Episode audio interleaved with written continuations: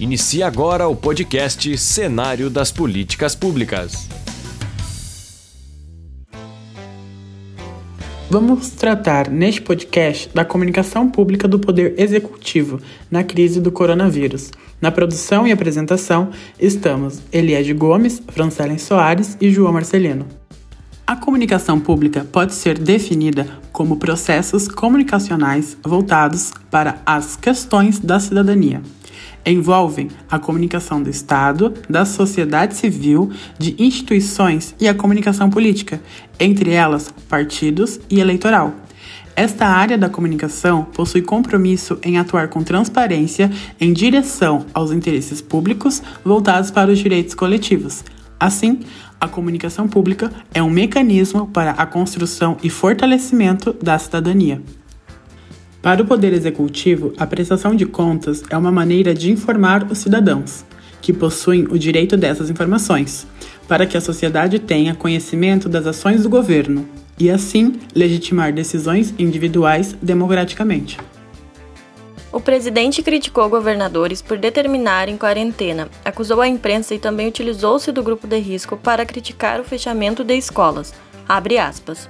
O vírus chegou está sendo enfrentado por nós e brevemente passará.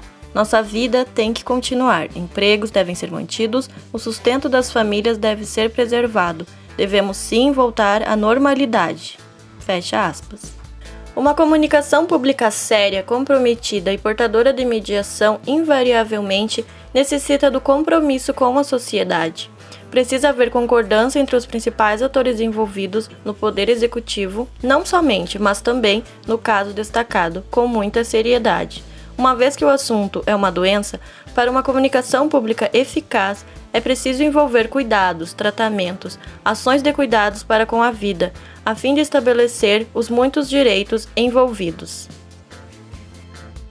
Desde o começo de março, o mundo enfrenta uma pandemia, o novo coronavírus o Brasil instaurou estado de calamidade desde o dia 20 de março até o dia 31 de dezembro de 2020. Diante disso, cabe ao governo comunicar quais medidas estão sendo tomadas e como devemos proteger da doença. À frente da situação no Brasil estava o ex-ministro da Saúde, Luiz Henrique Mandetta. Tratando-se de uma situação que atinge o país inteiro, o posicionamento do presidente Jair Bolsonaro, autoridade máxima do Estado, se faz necessária. No Poder Executivo, existiu uma divergência entre o posicionamento do presidente Jair Bolsonaro e do ex-ministro da Saúde, Luiz Henrique Mandetta, sobre as medidas de enfrentamento da Covid-19. Desde o início do surto de coronavírus no país, o ex-ministro da Saúde, em coletivas de imprensa, defendia as diretrizes alinhadas com as recomendações da Organização Mundial de Saúde, que reconhece a importância do isolamento social para o controle da disseminação do vírus. Em pronunciamento feito no dia 24 de março, transmitido em rádio e televisão, Jair Bolsonaro defendeu flexibilizar medidas como o fechamento de escolas e do comércio para não causar grandes efeitos na economia do país. Em contrapartida, o ex-ministro Mandetta manteve a orientação e recomendação de especialistas e da Organização Mundial da Saúde para as pessoas ficarem em casa.